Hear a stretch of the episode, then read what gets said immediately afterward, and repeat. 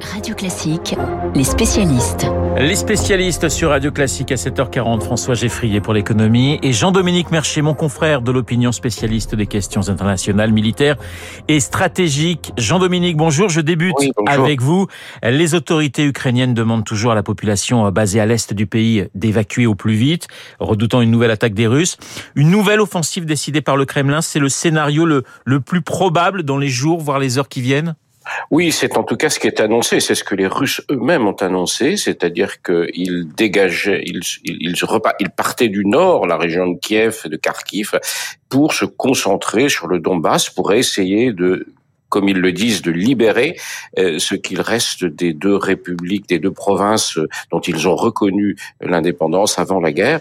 Donc oui, effectivement, c'est ce qui s'annonce. Est-ce que quand, comment ça aura lieu, ça pour l'instant, euh, on ne sait pas. Et, et, comme on le sait, cette guerre, en revanche, nous a réservé beaucoup de surprises. Donc soyons prudents sur sur la prévision. On voit que pour la première fois, le porte-parole du Kremlin a reconnu hein, des pertes importantes. Oui, parce qu'elles sont évidentes. Euh, la Russie euh, perd énormément de soldats. On ne sait pas exactement combien. On parle de, plusieurs milliers sans avoir de chiffres précis. Euh, mais effectivement, ça se ressent dans la société russe parce que ces gens, ces jeunes soldats qui sont désengagés pour quasiment tous, euh, sont, ont des familles, euh, ils ont des parents, ils ont des frères, des sœurs, des épouses, et, et ça se sait. Euh, on ne peut pas cacher ça. Et donc, effectivement, il y a un moment, euh, euh, le pouvoir est obligé de reconnaître. D'ailleurs, il marche sur des œufs parce que le sujet est sensible. C'est une armée à moitié professionnelle, mais pour l'instant, il n'a pas eu, il n'a pas la capacité politique d'aller plus loin. Par exemple, en, en envoyant des appelés se battre de manière, se battre en Ukraine. Jean-Dominique Mercier, cinquième paquet de sanctions décidé hier soir par les 27 après euh, les massacres de Boutcha, le, charbon et la fermeture des ports européens aux navires russes. Euh, pas touche hein, pour le moment au gaz et au pétrole. Jean-Dominique, on sent que ça devient quand même tendu, compliqué entre les Européens. Oui, c'est tendu euh, entre les Européens parce qu'ils sont dans des situations euh, économiques et politiques différentes. Euh, vous avez des pays qui sont très dépendants du gaz et du pétrole, surtout du gaz d'ailleurs, du gaz russe. L'Allemagne est le, plus important d'entre eux et effectivement l'Allemagne est un pays qui compte en Europe.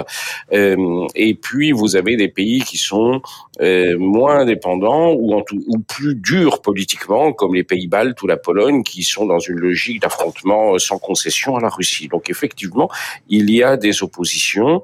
Euh, elles se sont exprimées euh, de manière assez violente cette semaine. Les propos assez peu assez peu sympathiques que les présidents français et le premier ministre polonais ont échangé sur le fait de savoir s'il fallait pas parler à Poutine. Donc effectivement, le sujet le sujet des sanctions, des coupures, enfin, de l'arrêt du gaz, de l'embargo sur le gaz, reste un sujet de compliqué entre Européens. Jean-Dominique on, parle beaucoup de, l'armée russe, très peu de l'armée ukrainienne. C'est une armée finalement euh, très secrète. On ne sait pas grand-chose sur euh, sur cette armée ukrainienne. Eh bien, il y a beaucoup, beaucoup, beaucoup de, de blackout, comme on dit en bon français, sur cette armée. On ne sait peu de choses. Euh, l'information est très verrouillée. N'oublions pas que c'est une guerre de l'information, que les Ukrainiens sont les maîtres de cette guerre, qu'ils sont en train de la gagner, qu'ils gagnent la guerre de l'information en Occident. Et on sait peu de choses. Parfois, des choses filtrent. Ce qu'on voit, en tout cas, c'est qu'elle se bat. Elle se bat bien, beaucoup mieux que ce que l'on imaginait.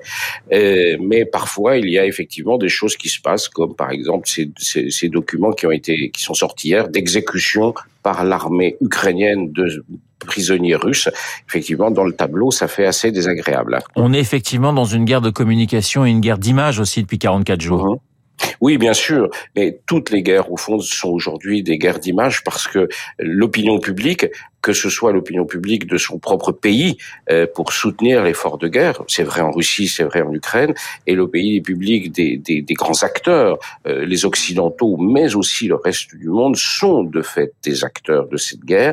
Est-ce que on soutient ou on ne soutient pas les sanctions? Est-ce qu'on soutient ou on ne soutient pas les livraisons d'armement? Tout ça, ce sont des éléments extrêmement importants dans une guerre et les opinions publiques et celles des dirigeants comptent Donc la bataille de l'information, c'est un autre champ.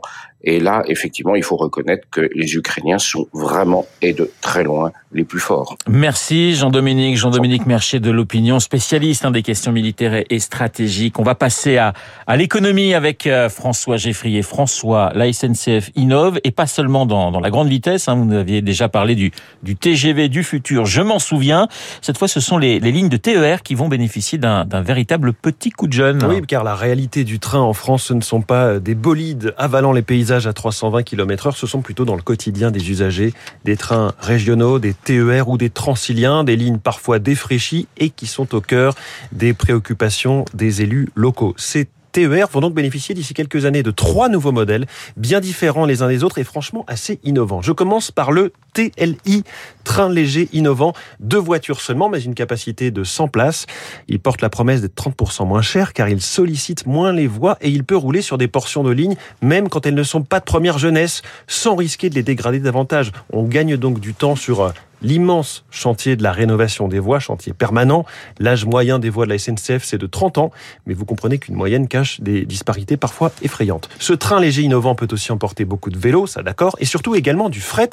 Là, c'est une vraie petite révolution dans la logistique locale, ce qu'on appelle le dernier kilomètre. Ça va rendre possible des livraisons qui étaient jusque-là bien plus chères. Arrivée prévue en 2029. Le deuxième modèle s'appelle le Drazy, un peu plus petit, 80 places, et là aussi gros changement puisque c'est un train à batterie électrique vous savez que beaucoup de lignes de TER roulent au diesel, tout simplement parce qu'il s'agit de lignes qui ne sont pas électrifiées. Il n'y a pas de caténaire au-dessus des voies. Ce Drazy devra remplacer les trains au diesel que la SNCF compte abandonner en 2035. 100 km d'autonomie, rechargement de la batterie en gare. Là encore, énorme économie prévue, 60% moins cher par voyageur et par kilomètre. Alors, vous parliez de, trois modèles de train. Quel est le troisième? Franchement, j'ai gardé le meilleur pour, euh, pour la fin. Je après, bien là, François. Après TLI et Drazy, voici Flexi. Flexi. je vous avais noté. Hein. Je ne suis pas sûr que vous ayez déjà vu un train SNCF aussi petit, à part en modèle réduit peut-être dans votre grenier Renault, car il s'agit d'une navette de 9 passagers. Mais l'innovation, ce n'est pas dans sa taille, mais dans son côté multitâche. Flexi pourra quitter les rails pour aller chercher des passagers par la route, puis revenir sur les petites voies ferrées de campagne. Flexi, c'est donc un, un engin conçu par une start-up, Mia, avec des pneus et des roues conçue par Michelin qui s'adapte au rail. L'ambition est même qu'elle soit autonome à terme, c'est-à-dire qu'elle se conduise toute seule, sans pilote, sans, conducteur. Ce que vous nous dites est véridique. Hein c'est véridique. les on premiers est 8 avril, on n'est pas le premier. Véridique puisque les premiers tests sont prévus à l'horizon 2025. Dans un secteur industriel lourd comme le ferroviaire, 2025, c'est demain.